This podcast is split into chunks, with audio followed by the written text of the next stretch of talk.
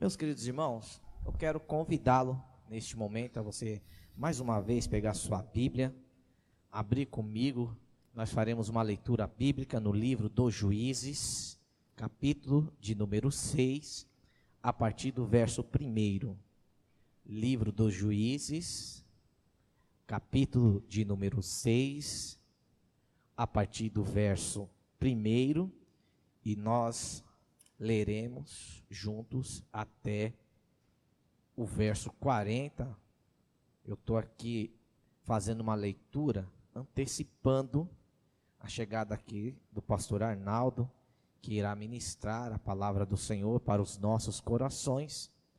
Então eu vou orar juntamente com o pastor Arnaldo para que Deus use-o poderosamente, como sempre fez, e eu vou fazer a leitura que é a leitura base aqui, é o texto para a nossa meditação desta noite, tá? Livro dos Juízes, capítulo 6, a partir do verso 1, diz assim: Os filhos de Israel, porém, fizeram o que era mal aos olhos do Senhor, e o Senhor os entregou nas mãos dos medianitas por sete anos prevalecendo o poder dos medianitas contra Israel, fizeram os filhos de Israel para si, por causa dos medianitas, as covas que estão nos montes, as cavernas e as fortalezas. Sempre que Israel semeava, subiam contra ele os medianitas, os amalequitas e também os filhos do Oriente. Contra eles se acampavam e destruíam o produto da terra até chegarem a Gaza, e não deixavam mantimento, ovelhas, bois, nem jumentos em Israel. Subiam com seus rebanhos e tendas como um enxame de gafanhotos. Eram tão numerosos que não podiam contar nem a eles, nem seus camelos. Entravam na terra para a destruir. Assim Israel se enfraqueceu tanto com a presença dos medianitas que os filhos de Israel clamaram ao Senhor. Clamando eles ao Senhor por causa dos medianitas, enviou-lhes o Senhor tá? um profeta que lhes disse: Assim diz o Senhor, o Deus de Israel: Do Egito eu vos fiz subir e vos tirei da terra da servidão e vos livrei das mãos dos egípcios, dos egípcios e das mãos de todos quantos os oprimiam. Eu os exaltei diante de vós e vos dei a sua terra. Eu vos disse: Eu sou o Senhor, o vosso Deus. Não temais os deuses dos amorreus, em cuja terra habitais, mas não destes ouvidos à minha voz.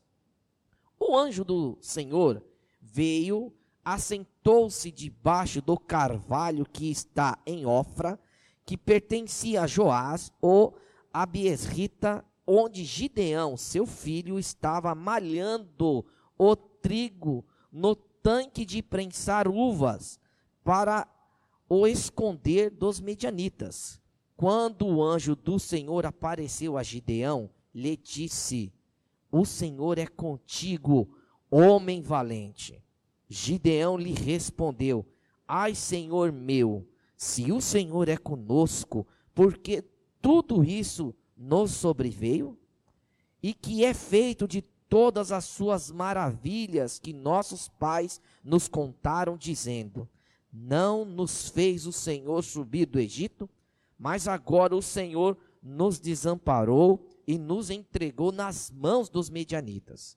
O Senhor olhou para ele e disse: Vai nesta tua força e livra Israel das mãos dos medianitas. Não te enviei eu? Respondeu-lhe Gideão: Ai, Senhor meu, com que livrarei Israel? A minha família é a mais pobre em Manassés, e eu sou o menor da minha família.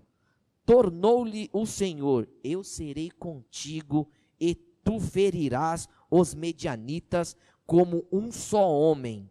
Prosseguiu Gideão: Se agora achei graça aos teus olhos, dá-me um sinal de que és tu que falas comigo.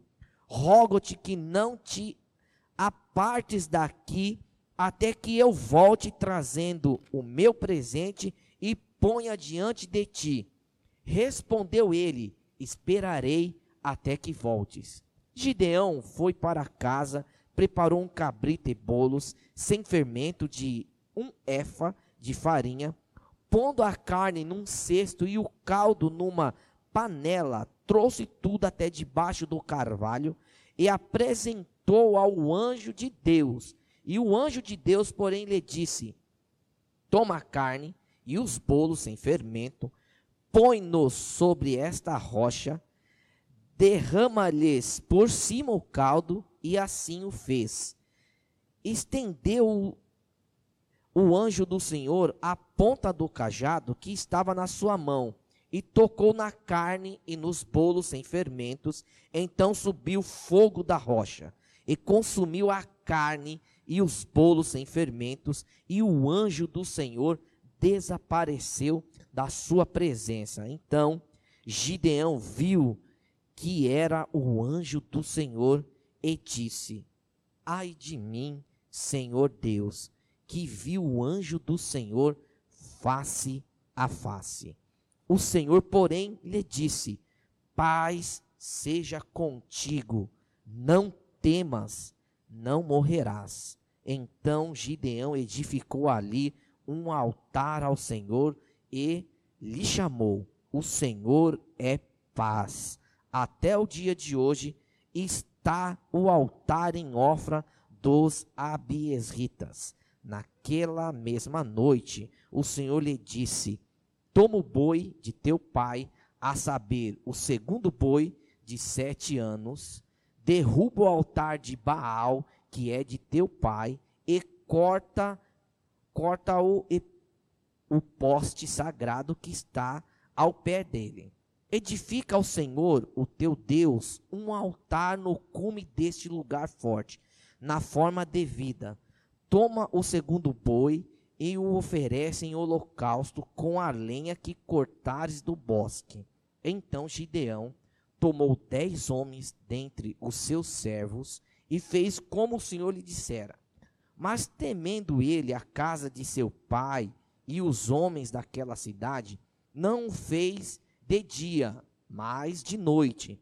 Levantando-se os homens daquela cidade de madrugada, encontraram o altar de Baal derrubado, o bosque que estava ao pé dele cortado, e o segundo boi oferecido no altar edificado, e uns aos outros diziam: quem fez isso? E perguntando e investigando, concluíram: foi Gideão, filho de Joás, que fez isso. Então os homens daquela cidade disseram a Joás: Traga para fora teu filho, e ele deve morrer, porque derrubou o altar de Baal e cortou o bosque que estava ao pé dele. Joás, porém, disse: todos os que se puserem contra ele defendereis Baal? Havereis de livrá-lo? Qualquer que por ele, por ele lutar, ainda esta manhã será morto. Se ele fosse Deus, poderia defender-se quando alguém lhe derrubou o altar. Pelo que naquele dia chamaram Gideão de Jerubaal, dizendo: Baal contenda contra ele porque derrubou seu altar. E todos os medianitas, amalequitas e os filhos do Oriente ajuntaram seus exércitos, atravessaram o Jordão e se acamparam no vale de Jezreel. Então o Espírito do Senhor revestiu Gideão, que tocou a trombeta, e os abiesritas passaram a segui-lo enviou mensageiros por toda a tribo de Manassés, chamando-os à batalha, e enviou ainda mensageiros a Zer, a Zebulon e a Naphtali, que lhe saíram ao encontro. Disse Gideão a Deus: Se hás de livrar a Israel por minhas mãos, como disseste, olha, eu porei um pouco de lã na eira, e se o orvalho estiver somente na lã, e seca a terra ao redor, então conhecereis que hás de livrar Israel por meu intermédio, como disseste. E assim aconteceu no dia seguinte. E ele se levantou de madrugada, apertou a lã, e do orvalho da lã espremeu uma taça cheia de água. Disse mais Gideão a Deus: Não se assenta, não se acenda contra mim a tua ira.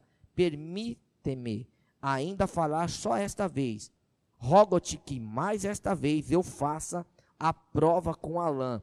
Rogo-te que só a lã fique enxuta e em toda a terra haja o orvalho. Deus assim o fez naquela noite. Só a lã estava enxuta, e sobre toda a terra havia orvalho. Amém. Eu vou orar para que Deus use o nosso pastor Arnaldo para ministrar essa palavra e nós vamos agradecer também por essa leitura. Ore comigo aí da sua casa. Por favor, pastor, pode se aproximar aqui, por gentileza, e vamos orar. Ó Deus e Pai, nós te louvamos, te agradecemos, ó Deus, por todas as suas bênçãos já derramadas sobre as nossas vidas. Mas nós queremos nesta hora, neste momento, ó Deus, ouvir a tua voz sendo falado em nossos corações por intermédio da tua palavra e o canal, o instrumento que o Senhor usará, o teu filho, o pastor Arnaldo, para fazer isso. Por isso, ó Deus, neste momento, com meus irmãos que estão aí nos seus lares, que nesta hora não venham acontecer, Senhor, é, situações para tirá-los da tua presença. Que cada um agora, Senhor, possa estar acomodado e ainda que ouvindo pela TV, pelo celular, o teu Santo Espírito possa ministrar no coração de cada um dos meus irmãos, das minhas irmãs, dos jovens, dos adolescentes e tantos outros amigos, ó Pai, que nos veem e nos ouvem nesta hora. Perdoa os nossos pecados, essa oração que eu faço no nome de Jesus. Amém. Eu cumprimento os amados irmãos e amigos que nesse momento, né, estamos aí entrando na sua casa, estamos na presença do Senhor em adoração. Eu cumprimento com a graça e a paz do nosso Senhor Jesus Cristo. Agradeço ao Jefferson pela leitura. É, é uma leitura extensa, justamente para que depois dessa palavra você pudesse continuar também meditando no texto, que é uma história muito rica para as nossas vidas. Agradeço a Deus em primeiro lugar, porque ministrar a palavra do Senhor é sempre um privilégio e também uma grande responsabilidade. E agradeço ao pastor Ismael pela confiança, pelo carinho, pela oportunidade aqui dada a mim de ministrar a sua igreja, onde ele é o pastor titular. Ele está fazendo um tratamento, por esse motivo não pôde estar com os irmãos aqui nessa noite. E espero em Deus que logo, na semana seguinte, o pastor esteja aqui para continuar ministrando poderosamente a vida dos irmãos. Hoje pela manhã eu tive a oportunidade de ministrar na escola bíblica dominical. E como os irmãos que estavam aqui à frente, dirigindo o culto, falaram, o assunto foi milagre. E em determinados momentos na vida da gente nós precisamos de um milagre. E eu creio no Deus de milagre, um Deus que opera poderosamente na vida daqueles que estão passando por um momento de fragilidade. Ouvimos o testemunho do irmão Marcos aqui sobre seu filho e vemos como o Senhor é amoroso e bondoso para trabalhar na vida dos irmãos. Estou falando por isso porque nós estamos passando por um momento muito difícil na nossa vida. Nunca imaginei eu acredito que você também não, que o ano de 2020 trouxesse desafios tão grandes para o mundo e agora, em particular, para o nosso povo, o povo brasileiro. Estamos no meio de uma pandemia e, e o sofrimento é muito grande. Eu não posso eu não quero minimizar o sofrimento do nosso povo. Nós temos pessoas bem próximas de cada um de nós que perderam seus entes queridos e não tiveram nem oportunidade de se despedir, de fazer um culto, então, é um momento muito singular na vida de cada um de nós. É um momento duro, assustador e que traz tristezas na vida de muitas pessoas. E diante de algo tão grandioso assim, nós só encontramos consolo nos braços do Senhor nosso Deus, na ação do Espírito Santo nas nossas vidas.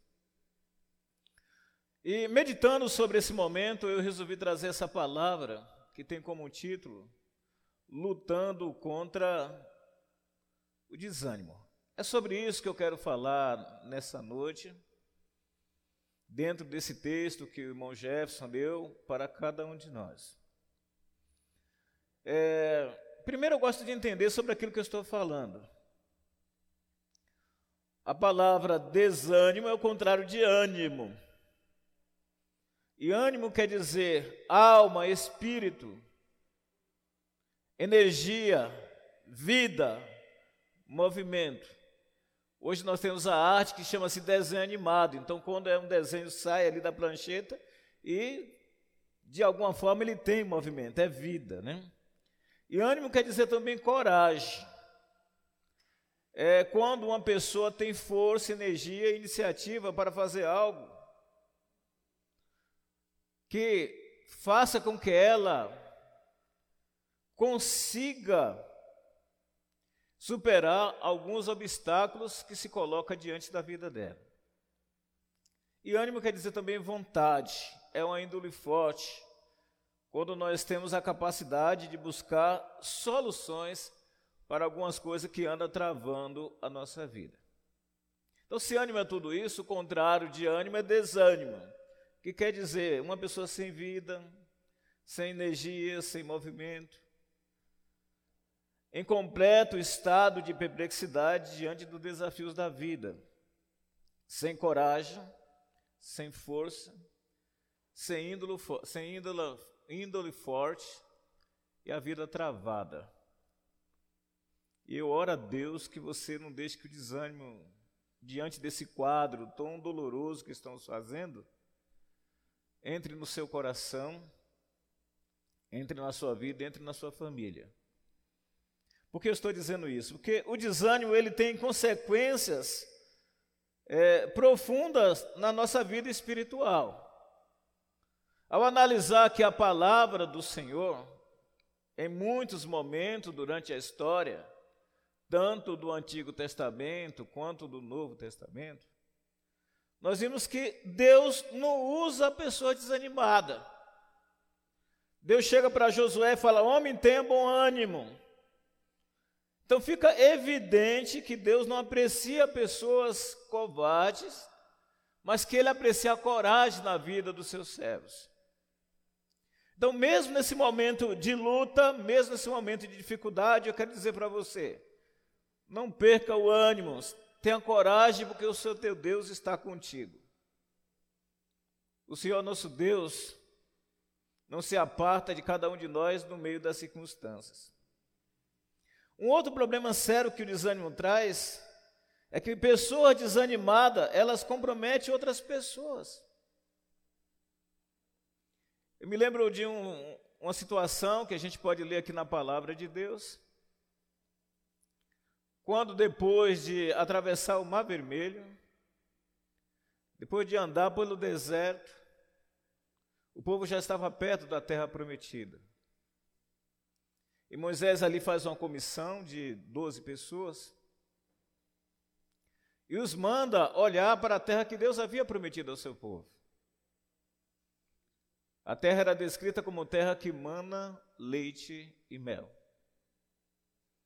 E eles percorreram aquela terra durante 40 dias.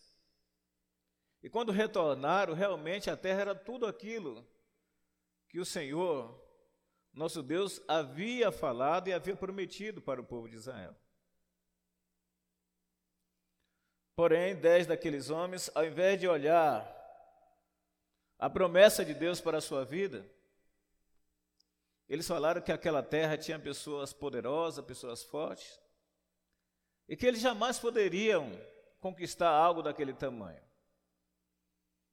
E isso infamou o coração do povo, trouxe desânimo para o povo de Israel, e a história é conhecida. A marcha foi interrompida, eles retornaram para o deserto, e durante 40 anos peregrinaram no deserto, e toda uma geração pereceu porque havia no meio daquelas pessoas pessoas desanimadas. Então, a minha oração nessa noite é que você não permita jamais que o desânimo tome conta da sua vida. Tá difícil? Sim, eu não vou minimizar. Tá complicado? Sim, eu não vou minimizar. Na lista de oração que os irmãos leram aqui na frente, muitos irmãos pediram para orar pelos seus familiares que nesse momento estão internados com essa doença chamada Covid-19. E a gente sabe da, da dificuldade que é, que traz a vida da família, a vida daqueles que foram de alguma forma contaminados. Mas quando nós temos o Senhor Deus nas nossas vidas, mesmo diante de um quadro como esse, jamais podemos desanimar. Uma pessoa desanimada é uma pessoa perigosa dentro de uma determinada instituição, de alguma coisa que está sendo feita. Hoje eu cheguei aqui pela manhã, para mim tudo isso é muito novo, eu estou falando diante de uma câmera, eu estou aprendendo, eu sempre fui uma pessoa tímida e parece que a coisa fica mais complicada ainda quando nós estamos diante de uma câmera. E eu vi aqui, eu fiquei boca aberta. Porque eu vi aqui os irmãos correndo de um lado, correndo para outro, para que a união dessa força levasse a palavra de Deus à sua casa. Um grupo muito bem organizado. Eu vi aqui pessoas animadas, mesmo diante das lutas, das dificuldades que cada um está vivendo. Então, um animando o outro, um procurando incentivar o outro. Isso é vida. Isso é força, isso é coragem, isso é vontade de superar e servir ao Senhor. Mas se houvesse aqui alguma pessoa desanimada falando que isso não vai dar certo, provavelmente isso poderia contaminar todo o grupo. Então, o desânimo não é uma coisa boa para as nossas vidas. Eu peço a Deus, do profundo do meu coração, que você jamais desanime no meio dessa luta que cada um de nós estamos passando. Então, pastor, a pergunta é essa. Eu fazendo a pergunta para mim mesmo. Quando é que eu vejo que o desânimo está entrando na minha vida? É quando eu paro de acreditar no poder de Deus.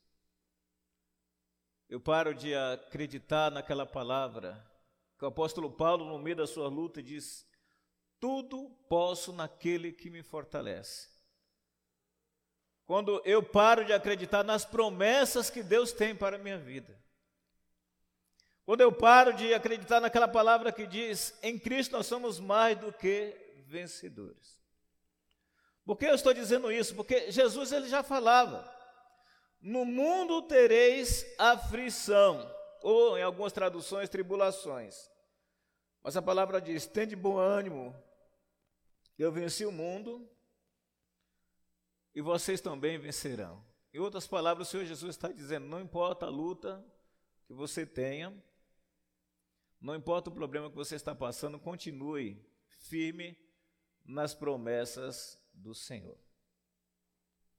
E aqui também eu elenquei algumas possíveis causas que, que o desânimo entra na vida da gente. Há momentos que as circunstâncias da vida não são nada favoráveis. há momentos que parece que a luta ela, ela é maior do que a gente imaginou. A gente olha lá na frente e parece que aquele negócio nunca acaba. E nesse momento corre o risco das nossas forças ir diminuindo aos poucos. É naquele momento que a caminhada cheia de espinho, ela parece que os espinhos ficam cada vez mais perto da gente. Eu não sei se você já teve aquela noção de parece que a coisa não está melhorando. Teve um momento na vida de José que Deus havia feito uma promessa para ele. Mas daquele momento em diante na vida de José, as coisas não estavam melhorando, não. Ele foi traído pelos seus irmãos, alguns conspiraram para que o levasse à morte. Ele foi vendido como escravo. Quando a coisa pensou que ia melhorando um pouco mais, ele foi perseguido e preso. E durante 15 anos, José só passou por tribulações. Mas uma coisa é certa: quando a gente estuda a vida de José, ele não perdeu o ânimo, ele não deixou de acreditar nas promessas de Deus. Às vezes, uma das causas do, do desânimo na vida da gente é quando a gente perde o foco. Quando eu paro de olhar para o Senhor Jesus. Eu só consigo me manter firme na fé se olhar para Jesus. Nós vivemos dentro de uma comunidade de gente, de pessoas. E onde há pessoas, há luta, há dificuldade, há incompreensão. Então a palavra do Senhor diz que nós devemos olhar para o Senhor Jesus, que Ele é o autor e consumador da nossa fé. Eu tenho que olhar para o meu irmão com simpatia. Eu tenho que olhar para o meu irmão com um profundo amor lá dentro do coração. Eu não posso olhar para o meu irmão como um juiz. Ele passa pelas mesmas lutas que eu, pelas mesmas dificuldades que eu. E às vezes tem algum momento na vida dele que as coisas também não estão tão boas assim. Então pare de olhar para os lados, pare de olhar para um outro lado, mas foque, foque na pessoa do Senhor Jesus. Porque, como dizemos nessa manhã, como os cânticos que foram entoados aqui falaram, de uma forma direta ou indireta, Jesus jamais irá decepcionar as nossas vidas. E quando é que o desânimo também chega? Quando eu perco a visão da glória de Deus. É, meus irmãos, hoje de manhã a gente relembrou alguns milagres que o Senhor nosso Deus fez. Aliás, a minha dificuldade maior sempre é saber o que é milagre. Porque o nosso Deus é tão grandioso, ele criou os céus e a terra. Ele criou cada um de nós, ele controla o coração, as batidas do coração de cada um de nós. O que seria grande para Deus? Mas o Senhor nosso Deus, Ele é capaz de abrir os mares. Teve um momento que o Senhor Jesus, no meio de uma tempestade, ele falou para o mar e o vento se acalmarem, e eles sempre se acalmaram. Então nós servimos a um Deus que é maior do que todos os obstáculos que possamos encontrar na nossa vida. Quando você vê uma tempestade muito grande vindo na sua direção, você precisa acreditar na glória de Deus, entender que o Deus que está na sua vida, o Deus que está dentro do seu coração, ele é maior do que qualquer tempestade. Ele é maior do que qualquer luta que vem na nossa frente. Aqueles dez espias, eles perderam o foco da glória de Deus, da grandeza de Deus, ao invés de olhar para o poder de Deus, eles olharam para o poder dos inimigos. Eles acharam que o inimigo era mais forte. Eles olharam para aquilo que estava diante dos seus olhos. Paulo nos fala: olhai para cima, para o alto. É lá que tem o socorro, é de lá que vem o poder. Então nunca devemos, no meio dessa luta que nós estamos passando, perder a visão da glória de Deus.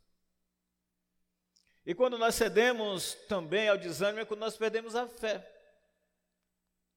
A única coisa relacionada a impossível na Bíblia é a questão da fé. A palavra diz: sem fé é impossível agradar a Deus. Fé é dar credibilidade a Deus, é olhar para os seus grandes feitos do passado, é olhar para os grandes feitos do presente e acreditar que não importa a luta que eu venha ter pela frente, eu sei que o meu Deus está comigo. Eu creio isso de dentro de todo o meu coração. Porque quando nós perdemos a fé, nós perdemos a capacidade de alegrar o coração do Senhor. A palavra do Senhor diz que a alegria do Senhor é a nossa força. Nós perdemos a nossa identidade, esquecemos quem nós somos. Quem é você? Que está nesse momento aí na sua casa, tomando todos os cuidados, passando por luta, por dificuldade, mas quem é você? A Bíblia diz que você faz parte de um povo adquirido, comprado e lavado pelo sangue do Senhor Jesus. Então não desanime diante das lutas, das batalhas, porque você é propriedade de Deus. Você não vai escorregar dentre os dedos de Deus. Deus cuida de você. 24 horas por dia. Bom, por que eu pedi para ler esse texto gigantesco que o irmão leu aqui na frente? Porque Gideão estava desanimado.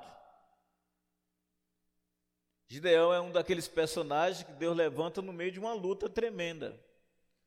Havia ali um cenário de luta. A nação de Israel estava cercada por inimigos. E a coisa se processava da seguinte forma: eles plantavam durante o ano, e na época da colheita, os seus inimigos vinham, saqueavam, matavam, era um horror, era um terror. E aquilo estava perdurando por sete anos, era sete anos de tristeza, de angústia e de tribulação. Então não era tão diferente dos dias que a gente está vivendo hoje. E aquele, aquela situação mexeu com os homens de Israel. O texto fala lá, se você depois abrir e começar a ler, que eles começaram a cavar cavernas, cavar buracos para se esconder. Ninguém tinha coragem de enfrentar os seus inimigos. Todos os homens daquele país estavam totalmente acovardados. Não havia uma pessoa sequer que se levantasse e falasse assim: vamos lutar e vamos vencer em nome do Senhor nosso Deus. Gideão é o homem que Deus vai levantar no meio dessa luta, dessa batalha. É o homem que Deus vai falar: olha, é, eu vou usar você para resolver esse problema no meio do meu povo. O meu povo está clamando, o meu povo está sofrendo e você vai liderar.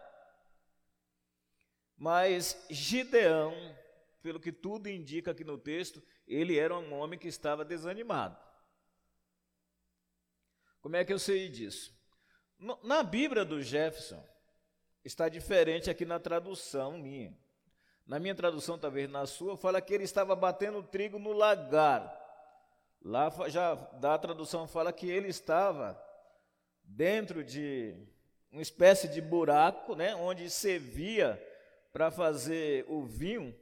O lagar, na verdade, é como se fosse um pequeno recipiente, uma espécie de poço, né? onde eles depositavam a, a uva e naquele buraco eles pisavam a uva descalço e faziam vinho. Então era um lugar para fazer vinho. Mas o que era que Gideão estava fazendo no lagar? Ele estava batendo o trigo. Ele estava dentro de um buraco. Ele pegou o trigo, ele estava dentro de um buraco. E ali agachado naquele buraco, ele estava batendo o trigo. E quando se bate o trigo, sobe um, um monte de poeira, era uma coisa praticamente sufocante, era uma coisa difícil na vida de Gideão. Então conclui-se que Gideão estava com medo de bater o trigo no terreno onde deveria bater, ele estava escondido com medo dos seus inimigos. Ele estava ali ó, tremendo, como todos os outros homens de Israel. Ninguém tinha coragem. Esse era o ânimo. Os, os amalequitas se fortaleceram, subia contra eles, tomava tudo e isso era normal na vida daquela nação. A desgraça se tornou normal porque ninguém tinha coragem de reagir contra aquilo. Todos concordavam numa coisa: ninguém era capaz de enfrentá-los. O texto bíblico fala que eles apareciam como se fossem gafanhotos. E quando o gafanhoto vem com um praga, ele vai levando tudo que está na frente. As pessoas estavam perplexas, assustadas, com medo, angustiadas. O medo na nação era generalizado. Eles perderam a fé. A própria fala de Gideão diz isso. Se Deus era com os antigos, como os antigos falavam, que fez com mão poderosa que o povo saísse do Egito, essa é a fala dele diante do anjo do Senhor. Havia dúvida no coração de Gideão. Havia dúvida no coração do povo de Israel, por que Deus nos abandonou? Porque essa desgraça sobreveio sobre nós. Era um momento de tristeza na vida daquele povo. É nesse cenário que Deus irá encontrar com Gideão e vai trabalhar na vida dele. E eu quero aprender com isso com os irmãos nessa noite. Como é que Deus lidou com isso?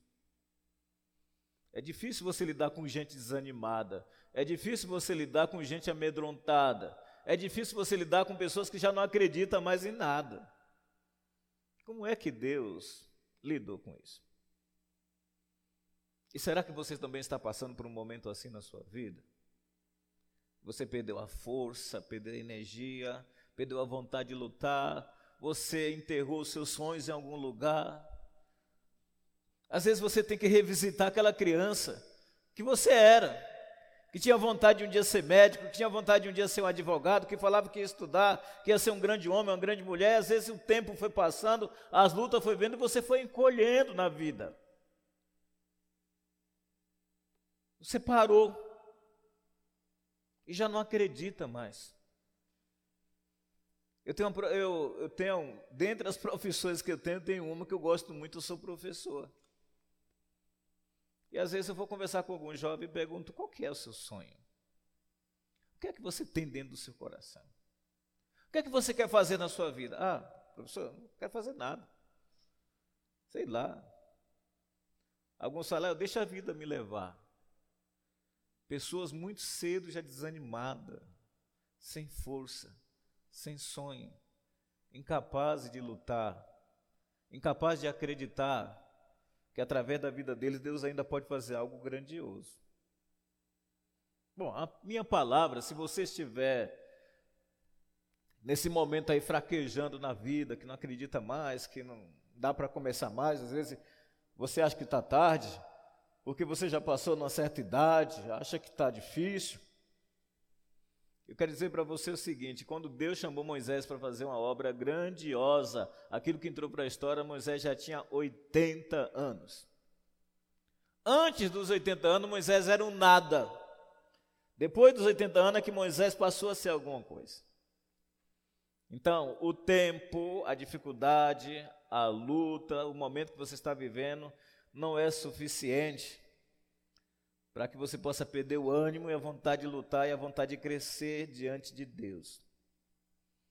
Bom, algumas coisas eu anotei aqui para mim e queria compartilhar com você. A primeira coisa é que Deus não desistiu de Gideão. Mesmo estando naquele momento, Deus não desistiu desse homem. A visão de Deus foi além da circunstância que aquele homem estava vivendo. Qualquer pessoa que olhasse para Gideão, batendo trigo lá no lagar, agachado, se escondendo dos seus inimigos, diria assim: Esse, esse homem é um homem covarde, está se escondendo. Mas quando o anjo chega para aquele homem, ele fala assim: varão de coragem. Ou seja, Deus enxergou nele um homem de coragem, quando qualquer pessoa poderia dizer é um homem covarde. A visão de Deus vai além das circunstâncias da vida. Deus não enxerga você como as outras pessoas enxergam. Deus não vê outro homem como outro homem vê. Deus vê o nosso coração. Deus está olhando para você, as pessoas olham para você e falam: Eu não acredito nessa pessoa. Deus fala: Eu sei o que está dentro do coração dele. Eu sei do que ele é feito, eu conheço a história dele, e eu posso fazer um milagre na vida dele. E mesmo se alguém olhar para você na sua situação, lá caído, Deus vai olhar para você e falar: Eu conheço, eu sei, é obra minha. Todo mundo está dizendo que é covarde, mas ali existe um homem cheio de coragem.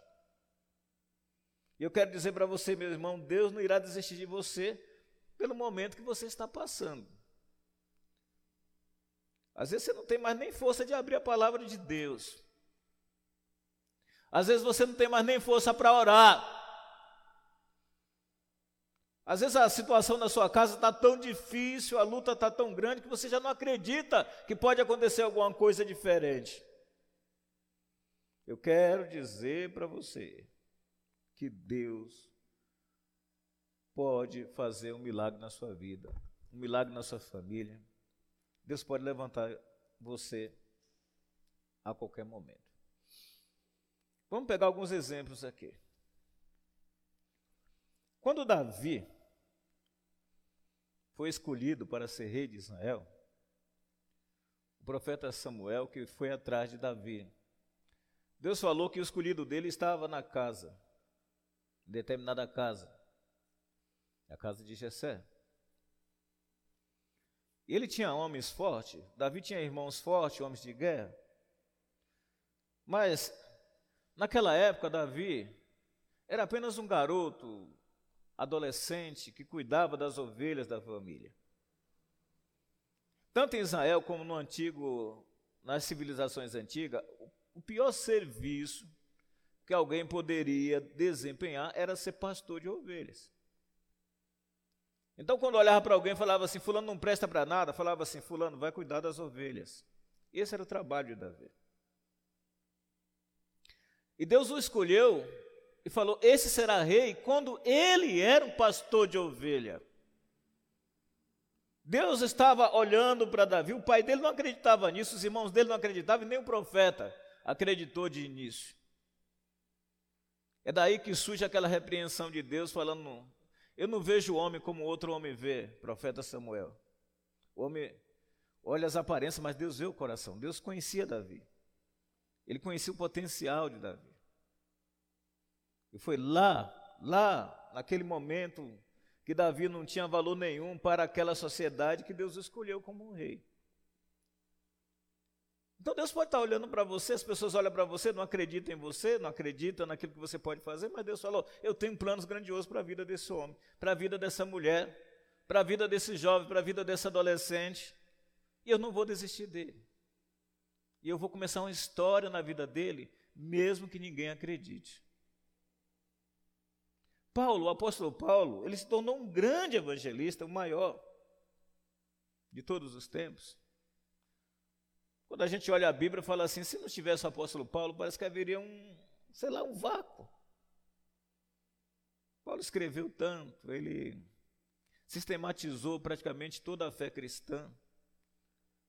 Temos uma grande cidade aqui no nosso estado, que é chamada São Paulo. O, o estado mais poderoso da federação é chamada São Paulo. Tem cidades, muita coisa que é em homenagem a Paulo. Mas quando Paulo foi escolhido, ele andava perseguindo o evangelho. Paulo era um perseguidor. Paulo era um legalista. Paulo era um religioso. E Deus olhou para aquele homem, mesmo longe dos caminhos do Senhor, Deus falou: Esse homem será um grande homem, eu vou investir na vida dele. Então, quando Deus olhou para Gideão, falou: Eu vou investir na vida dele. Deus está olhando para você, eu vou investir na sua vida. Deus está olhando para você, jovem, que às vezes é humilhado na escola, que ninguém acredita em você. Deus está falando, eu vou investir na sua vida, eu acredito em você. O olhar de Deus vai além das circunstâncias. E é isso que você precisa gravar lá dentro do seu coração. Deus jamais se curvou diante de qualquer circunstância. Então Deus está olhando para você agora, pensando assim: eu vou tornar esse homem desanimado, essa mulher desanimada, em alguém grandiosa no reino de Deus. Essa pessoa que não já acredita em mais em nada, eu vou trabalhar, eu vou mudar a vida dele, vou mudar a vida dela. E Deus foi condescendente com Gideão. O que eu quero dizer com isso? É, Gideão fez, teve muito de capricho aqui. Se a gente começa a ler o texto, a gente começa a ter se irritar. Ele pediu provas da fidelidade a Deus. Ele fala: Olha, vou deixar um tapete lá fora. O senhor falou que eu tenho que sair para a batalha, eu vou deixar um tapete lá fora. Se o tapete de manhã estiver molhado e tudo ao redor estiver seco, eu vou saber que o Senhor vai estar comigo. Colocou Deus à prova. Mas Deus estava entendendo o momento que ele estava passando. Aí Deus fez conforme o pedido de Gideão. Parece que a situação estava resolvida. No outro dia, Gideão olhou e ainda estava incrédulo. Ele fala para Deus: Olha, agora eu quero o contrário. Se tudo tiver molhado e só o tapete estiver seco, eu sei que o Senhor estará comigo. Quando eu falo que Deus foi condescendente, é porque Deus foi misericordioso, Deus foi benigno, Deus foi suave. Deus abordou Gideão com suavidade, com meiguice. Deus chega para aquele homem de forma amorosa, respeitando o seu momento, respeitando a sua dificuldade, respeitando a sua aquele momento difícil que ele estava vivendo. Com Paulo já foi diferente. Paulo estava a caminho de Damasco, foi derrubado e, e foi cegado por Deus.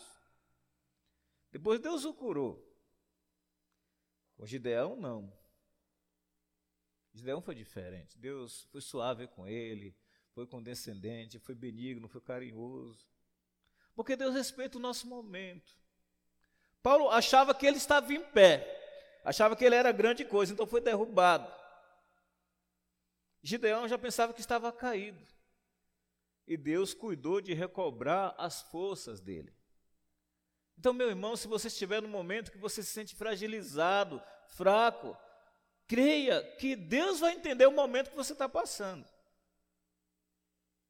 Como foi com Gideão, Deus também pode tocar poderosamente em você.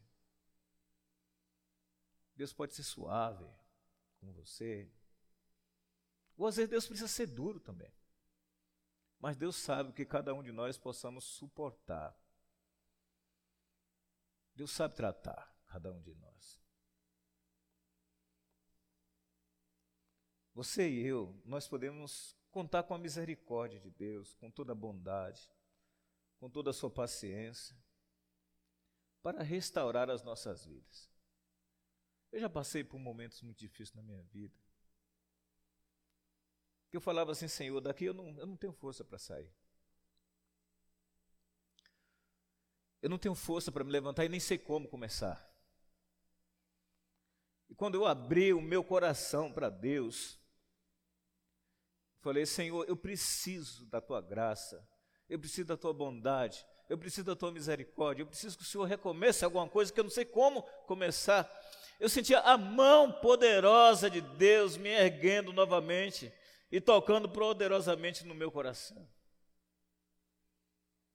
Às vezes é preciso apenas você abrir seu coração e falar para Deus: Senhor,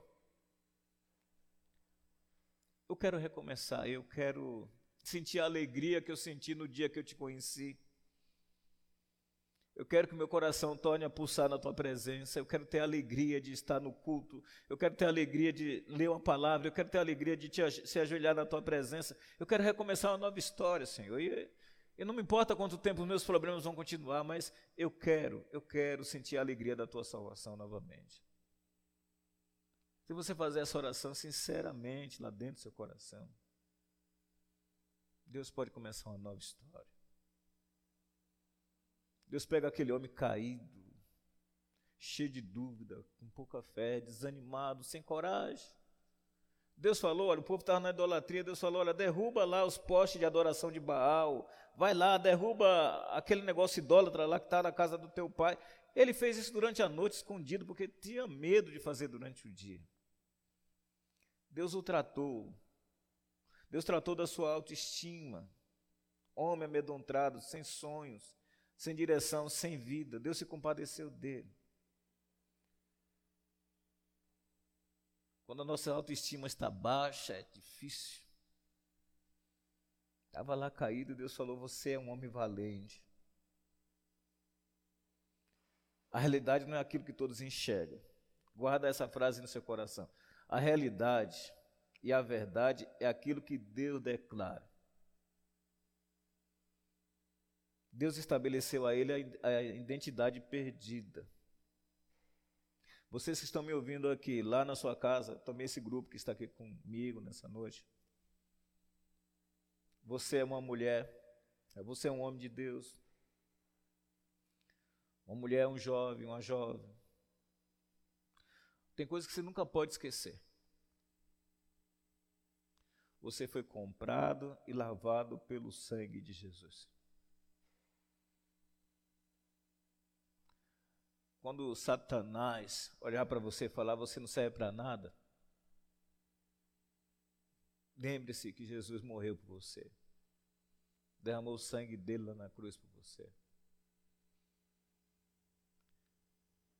Um dos textos que mais eu gravei no meu coração quando eu me converti, eu li um trechinho da Bíblia, lá no capítulo 6 de João. Jesus dizia assim: Aquele que vem a mim, de maneira nenhuma eu lançarei fora. Você é essa pessoa que um dia chegou diante de Deus. E Deus jamais, jamais te lançará fora. Deus tratou a fé de Gideão. Trabalhou isso com suavidade, com carinho. Gideão estava duvidando até do caráter de Deus. Deu provas de que ele iria estar ao lado de Gideão.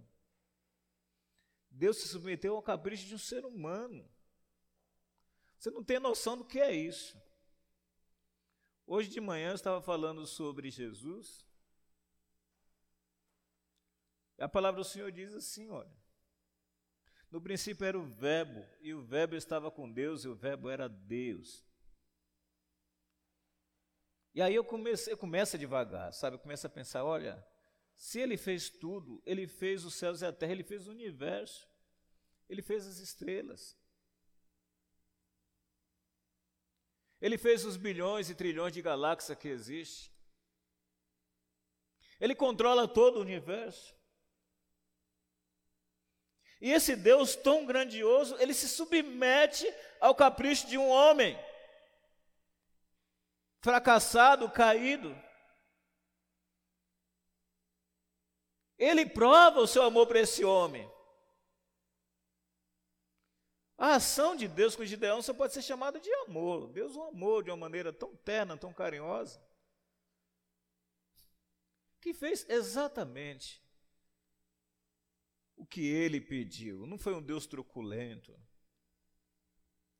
Não foi um Deus orgulhoso. Deus se comportou com humildade porque respeitou a fragilidade daquele homem. E Deus também respeita a fragilidade de cada um de nós. Eu quero concluir a minha palavra nessa noite se você continuar lendo o texto, está em casa mesmo, começou com a Bíblia aberta, lê o texto todo. Você vai ver que Gideão vai entrar na batalha, vai cumprir a missão e vai sair vitorioso. E vai restaurar a dignidade de Israel novamente. Vai ser um grande juiz. Ele entra para a história, estamos falando nele nessa noite. Deus restaurou a vida dele, Deus confirmou tudo aquilo que havia prometido para a vida dele. Deus usou ele de uma maneira grandiosa. Leia o texto, chega em casa, já está em casa mesmo depois, desliga a televisão, sei lá o que você está fazendo, leia o texto inteiro. E você vai ver que Deus efetuou na vida daquele homem um grande livramento. Nós temos motivo para estar animado. Vamos lá. Primeiro motivo, nós somos filhos de Deus. Deus luta por cada um de nós. É Ele que vai na frente. Não existe tempestade que irá prevalecer. Hoje você está na sua casa, eu, cada um está na sua casa, mas eu creio, em nome de Jesus, que em pouco tempo nós todos estaremos juntos aqui, louvando e engrandecendo o nome do Senhor. Creio nisso. Outro motivo para estarmos animados é que Deus nos ama e já provou isso da forma mais radical possível, mandando o seu filho Jesus para morrer lá na cruz do Calvário. Deus disse que nós somos mais do que vencedores. Nós não somos perdedores. Em Cristo Jesus nós somos mais do que vencedores. Anime-se diante das lutas, porque a vitória é sua, em nome de Jesus. E outra verdade que guarde aí no seu coração. Isaías 40, 29 diz assim: Ele dá força ao cansado. Se você está cansado, Deus pode te fortalecer em nome de Jesus. Ele aumenta a força ao que não tem nenhum vigor. Em resumo, você não está nessa luta sozinho. Deus está contigo, meu irmão. A única coisa que Deus quer para fazer um grande milagre nessa noite na sua vida é um coração quebrantado. Um coração que chega diante do Todo-Poderoso e fala: Senhor, estou aqui. Usa-me. Cura-me. Restaura-me. E me faça, Senhor, aquilo que estiver no coração do Senhor. Confie em Deus, meu irmão que você vai ter a vitória em nome de Jesus.